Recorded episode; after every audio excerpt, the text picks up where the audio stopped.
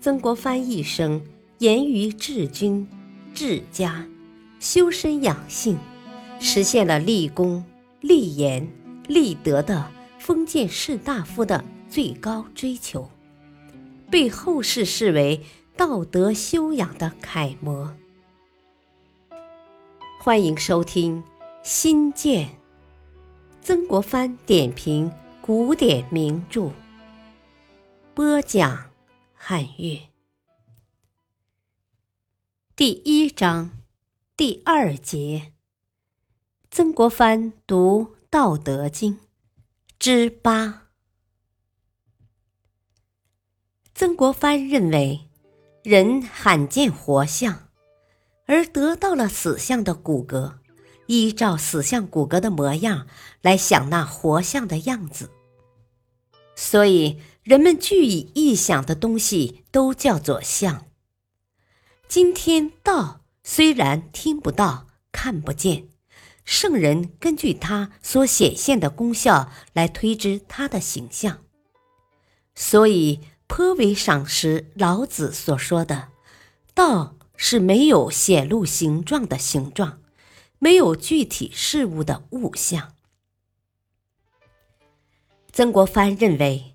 力就是万物的方圆、短长、粗细、尖脆的区别，因此理确定以后，事物才可能得到说明。所以，确定的理有存亡，有死生，有盛有衰。万物的有存有亡、忽死忽生、先盛而衰的，不能叫做长、永恒。只有那和天地的开辟一起产生，到天地消散仍然不死不衰的，才叫做长、永恒。所谓长、永恒，是说没有变化，没有定理，没有定理，不处在固定的某一点上，因此无法说明。圣人观察到长的玄虚。依照它普通运行的法则，勉强给它起个名字，叫做道。然而却不可以说，所以颇为赏识老子所说的“道”。如能用话说得出来，就不是永恒的道了。人从生开始，而以死结束。开始叫做生，结束。叫做死，所以颇为赏识老子所说的，这是出生入死。人的身上有三百六十个部件，四肢九窍是其中的重要部件。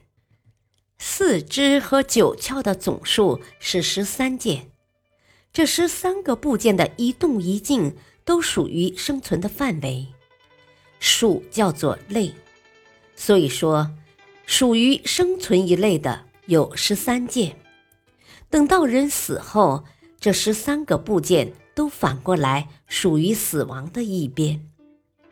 属于死亡一类的也有十三件。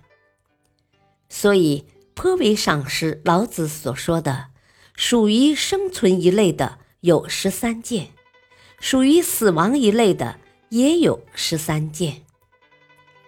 人民生息不止，而活着的人本来就要动，动得过头就要受损害，动而不停止就是损害不止，损害不止，生命就耗尽了，生命耗尽了就叫做死。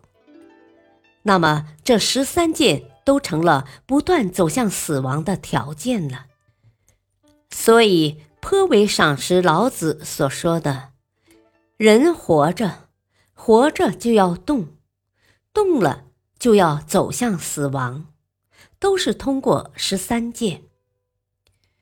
因此，圣人爱惜精神而重视自身安静，不爱惜精神，不重视自身安静，这比野牛、老虎的祸害要大得多。”野牛、老虎都有一定的活动区域，出入是有时间的。避开它们的活动区域，观察它们出没的时间，就能免遭野牛、老虎的祸害了。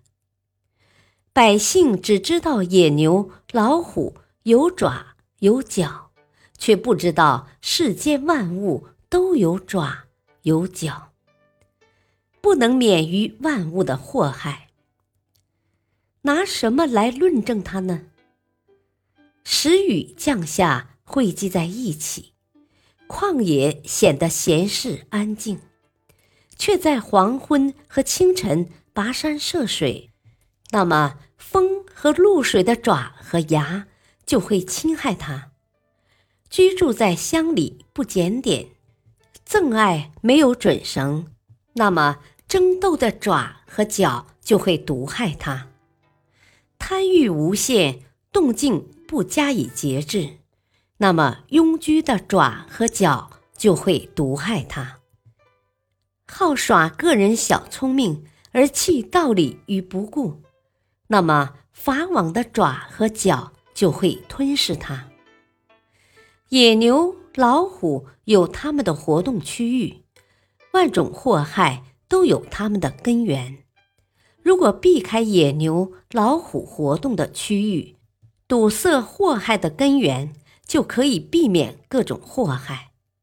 凡是兵器和盔甲，都是用来防备祸害的。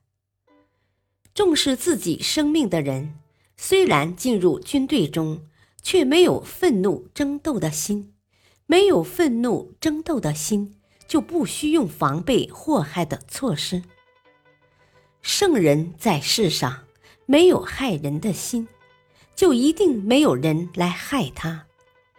没有人来害，就不用提防别人，远离各种祸害。